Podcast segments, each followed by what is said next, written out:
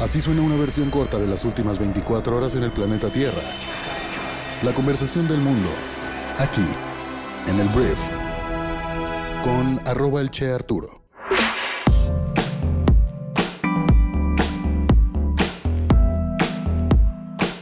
Muy buenos días, bienvenidas, bienvenidos a esto que es el brief para este viernes 18 de noviembre. En este podcast vas a informarte con un resumen de las noticias que debes conocer el día de hoy para ser una persona bien informada y yo soy Arturo Salazar, tu anfitrión y uno de los fundadores de Briefy, la plataforma educativa para líderes de negocios. Muchas gracias por estar aquí, comenzamos con esto que es el brief.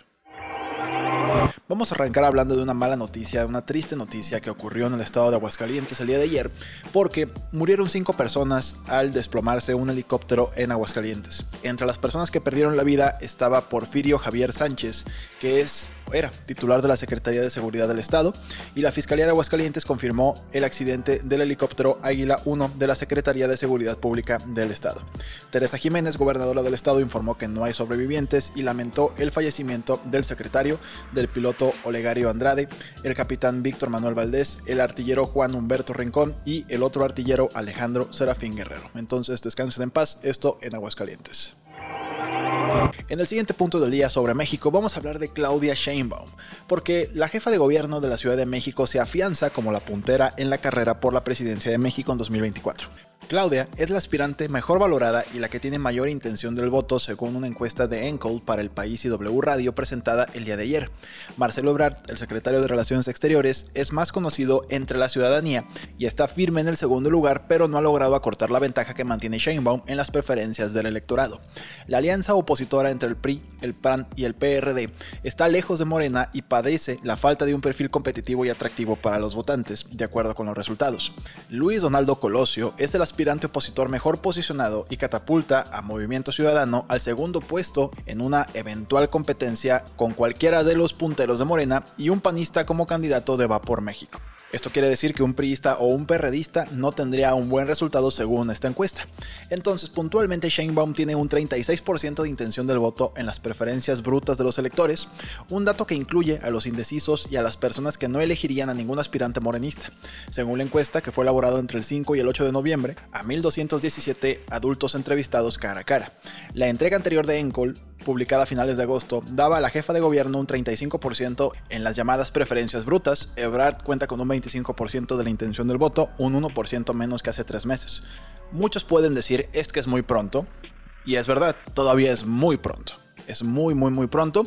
La realidad es que Claudia Sheinbaum ha estado en diferentes partes del estado. Probablemente en tu propia ciudad has visto un espectacular con una revista o algo en la que ella fue portada de la misma y ha estado dando discursos en diferentes foros, siempre de gobiernos de Morena, en los que pues toca diferentes temas sobre su propia administración o toca temas de índole nacional en los que apoya al presidente de México sobre alguna reforma o critica a algún partido opositor. El Instituto Nacional Electoral ya ha puesto algunas sanciones a diferentes corcholatas, vamos a llamarles así, por considerarse actos anticipados de campaña, pero pues no han podido con ellos y los diferentes candidatos, bueno, no son candidatos, las corcholatas, los posibles candidatos de Morena siguen en su gira nacional con diferentes pretextos. Adán Augusto López, que es secretario de Gobernación, está dando una gira por todo el país para socializar la recién aprobada reforma para que los militares estén en las calles hasta el año 2028. A Claudia Sheinbaum, curiosamente, también le invitan a desayunar cada fin de semana. Y Marcelo Ebrard, tal vez sabiendo que es una persona que eh, es más conocida porque fue jefe de gobierno de la Ciudad de México, no se ha visto tanto en diferentes foros nacionales, más bien él es el que está yendo a temas internacionales en representación del presidente de México, que normalmente no va a ninguna cumbre. Ahorita, por ejemplo, fue el G20 y Ebrard estuvo allá.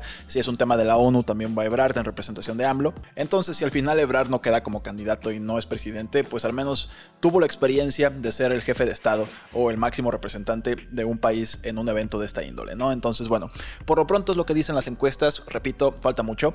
Recientemente las encuestas en diferentes países como Brasil demostraban algo que al final no se concretó. Eh, por ejemplo, eh, Lula contra Bolsonaro, se supone que Lula iba a ganar fácilmente por un 9-10%, algunos en 15% poniendo esa encuesta, y al final terminó ganando por menos del 1%. Pasó algo muy similar en las elecciones intermedias en Estados Unidos, pero también recordemos lo que dije, todavía no hay un candidato o candidata firme por parte de la oposición, lo cual también provoca que sea complicado competir, ¿sabes? Porque uno dice, bueno, ahí está Sheinbaum, claramente quiere ser presidenta, ahí está Ebrard, claramente quiere ser presidente, pero del otro lado hay un asiento vacío que le es muy difícil competir contra una persona que ya está haciendo cosas, que está moviéndose para ganarse esta preferencia. Entonces, bueno, por lo pronto Sheinbaum resiste como puntera y se consolida como la favorita en la carrera por la presidencia. Siguiente tema, vamos a hablar de una ley que es la ley Olimpia, que es una ley muy importante en nuestro país porque protege a todas las personas que podrían o son vulneradas por todo lo que es el ciberacoso, con todo lo que son los videos sexuales que son personales y son privados y no pueden salir a la luz. Y ayer los diputados, la Cámara de Diputados amplió la ley Olimpia referente a violencia digital contra la mujer con el objetivo de incluir como delito la sextorsión, es decir, amenazar, chantajear o extorsionar con exhibir contenidos sexuales sin consentimiento previo por medio de las tecnologías de información y comunicación. Con la aprobación que fue por unanimidad 480 votos a favor de aprobar esto, el dictamen señala que es necesario actualizar y robustecer la ley Olimpia para incluir la sextorsión como una modalidad de violencia contra las mujeres, ya que dicha conducta transgrede y vulnera a sus derechos humanos. Y la palabra clave de esta extensión es la sextorsión. Esta extorsión o amenaza hacia una mujer con publicar videos eróticos o videos de índole sexual privados de esta persona. Me encanta cuando los diputados se unen a favor de un bien común. En este caso fue lo que sucedió el día de ayer. Felicidades. Ahora hablemos de Estados Unidos y vamos a hablar de la señora Nancy Pelosi, que ayer anunció que dejará su cargo como líder del Partido Demócrata en la Cámara de Representantes de Estados Unidos, cargo que ha ocupado desde el año 2003 como representante de California.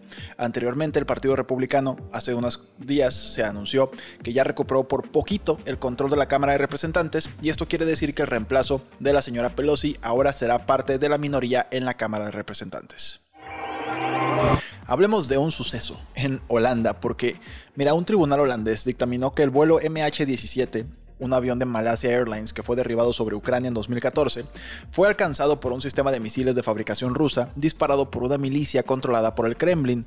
Dos rusos y un ucraniano fueron declarados culpables el día de ayer de asesinato por derribar el avión de pasajeros matando a 298 personas. Los tres hombres han sido condenados a cadena perpetua, pero es poco probable que sean extraditados a los Países Bajos. Esto fue algo muy aplaudido en la comunidad internacional el día de ayer, pues debido a que busca hacer justicia o que quede ahí por escrito que estas tres personas fueron las responsables de eh, asesinar a 298 personas. Entonces fue lo que dictaminó un tribunal holandés el día de ayer. Ahora vamos a hablar de una buena noticia para el intercambio, para el comercio de granos y los precios de los alimentos a nivel mundial. Eso que escuchas en el fondo es mi perrito Tobias haciendo su desmadre. Y tampoco es un perrito, es un boxer de 40 kilos. Pero bueno, mira, el día de ayer el secretario general de la ONU, Antonio Guterres, confirmó que un acuerdo con Rusia para permitir que Ucrania exporte granos por mar, a pesar del bloqueo ruso en curso, se extendería por 120 días. También dijo que la ONU estaba totalmente comprometida a facilitar la exportación rusa de alimentos y fertilizantes. Rusia quiere exportar amoníaco, que es un ingrediente vital en los fertilizantes, a través de un oleoducto que llega a Odessa, que es un puerto ucraniano.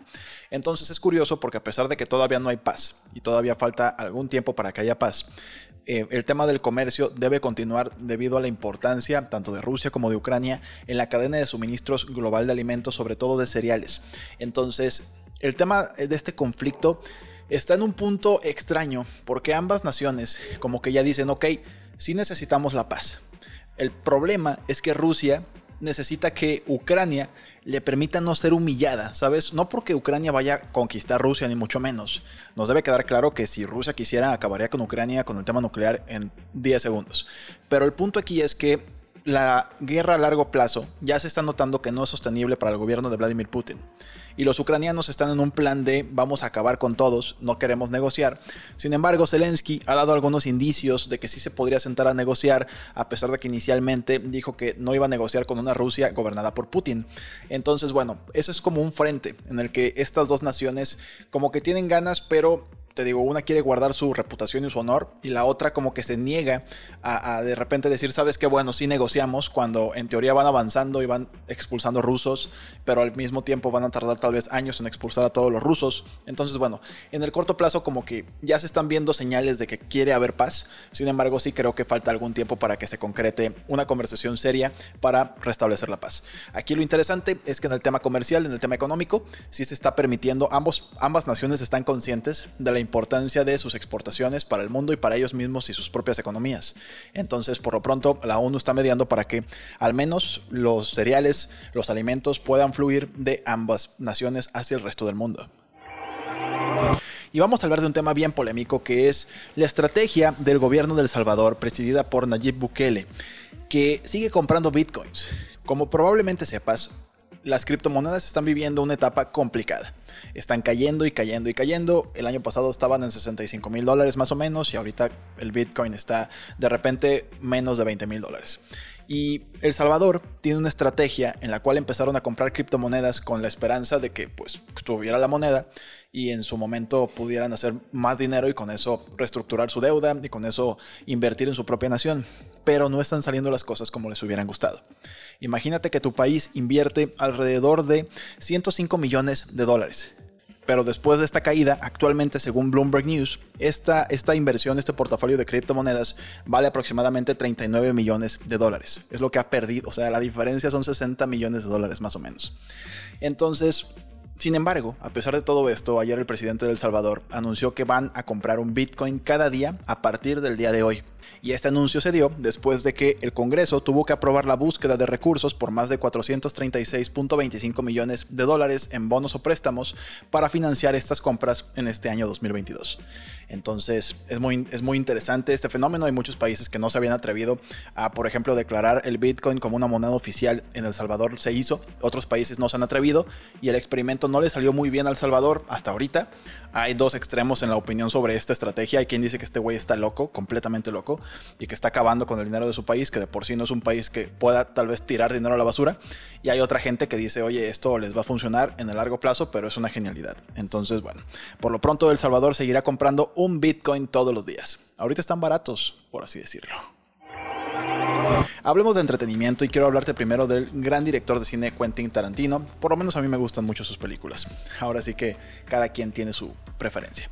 Mira, la noticia es que Quentin Tarantino anunció que va a grabar una serie, una serie de 8 capítulos el próximo año. El director aprovechó que estaba en Nueva York promocionando su nueva colección de ensayos cinematográficos, bautizada como Cinema Speculation, para darle exclusiva. Tristemente esto fue todo lo que dio de detalles al respecto. No explicó ninguna cosa sobre la trama, no explicó en qué plataforma la veremos, tampoco si se trata de una docuserie, un drama, una comedia. Lo único que sabemos es que se trata de una serie de 8 capítulos, de 8 episodios y ya. Y hablando de música, tenemos que hablar de Taylor Swift, porque el día de ayer, qué barbaridad, Taylor Swift rompió el internet o por lo menos quebró a la mitad a Ticketmaster, la plataforma de venta de boletos que pues ahí estaban vendiendo sus boletos. Lo que sucedió fue que los boletos se vendieron tan rápido que el público en general ni siquiera tuvo la oportunidad de comprarlos. Ticketmaster literalmente canceló la venta pública el jueves citando exigencias extraordinariamente altas en el sistema de venta de boletos y un inventario de boletos restante insuficiente.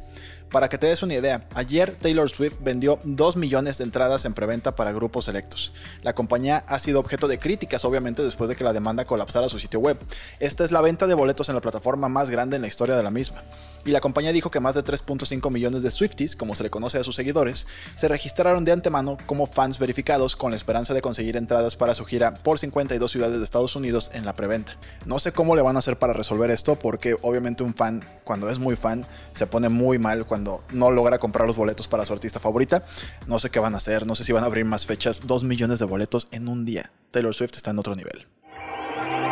Hablando de fútbol, vamos a hablar de un delantero buenísimo senegalés que se llama Sadio Mané que lamentablemente ayer se confirmó que queda descartado para ir al Mundial de Qatar que ya comienza en unos cuantos días después de ser operado, después de ser operado en su rodilla. Entonces la Federación de Fútbol de Senegal dijo que Mané de 30 años se perdería sus primeros partidos en el torneo, pero el jueves se completó una resonancia magnética adicional que mostró que se necesitaba una intervención quirúrgica y a partir de ahí pues ya se acabó la posibilidad totalmente de que el gran Sadio Mané, jugador del Bayern Múnich, pueda llegar a Qatar 2022. Muy bien, esta fue la conversación del mundo para este viernes. Espero que te genere mucho valor, que tengas conversaciones ricas con esta información y por favor si conoces a una persona que de repente no está muy bien informada pero que escucha podcast, por favor recomiéndale este, porque creo que es una gran manera de que en unos cuantos minutos tu círculo inmediato de amigos y familiares puedan estar informados y hasta en la misma página para poder platicar más a gusto, hasta se van a entender mejor. Pero bueno, una cosa más, eh, si eres una persona que está en el mundo de los negocios y está buscando una herramienta para prepararse y ser un mejor líder de negocios, un tema de gestión de empresas, un, tema de management, de administración, pero que no tienen mucho tiempo, te recomiendo mucho que descargues Briefy, que es la plataforma educativa de microaprendizaje para líderes de negocios, productora de este podcast, que básicamente la apuesta de Briefy es que en una sola plataforma puedas encontrar los mejores libros, artículos, mini tutoriales para mejorar tus skills, tendencias, noticias tanto globales y de negocios, todo en la misma plataforma y todo en un formato corto que te permita precisamente desarrollar tus habilidades de liderazgo, tus habilidades de management en unos cuantos minutos. 15 minutos es nuestra promesa. Entonces, si esto te interesó, puedes probarla durante 14 días totalmente gratis, descargándola el día de hoy y empezando tu periodo de prueba. Ya después hay un costo por estar ahí, pero pues el costo-beneficio debería ser muy claro para ti si eres una persona que le apuesta a capacitarse para mejorar sus resultados y su desempeño en tu vida profesional y personal. Entonces, ese fue el comercial. Espero que te genere mucho valor, Briefy. Y bueno, este es un fin de semana largo, es un puente, espero que lo disfrutes mucho. Ya se viene la Navidad, es el buen fin y es quincena, va a ser una locura todo el país en estos días, pero espero que te la pases muy bien, descansa y nos escuchamos en la próxima edición de esto que es el brief. Yo soy Arturo, adiós.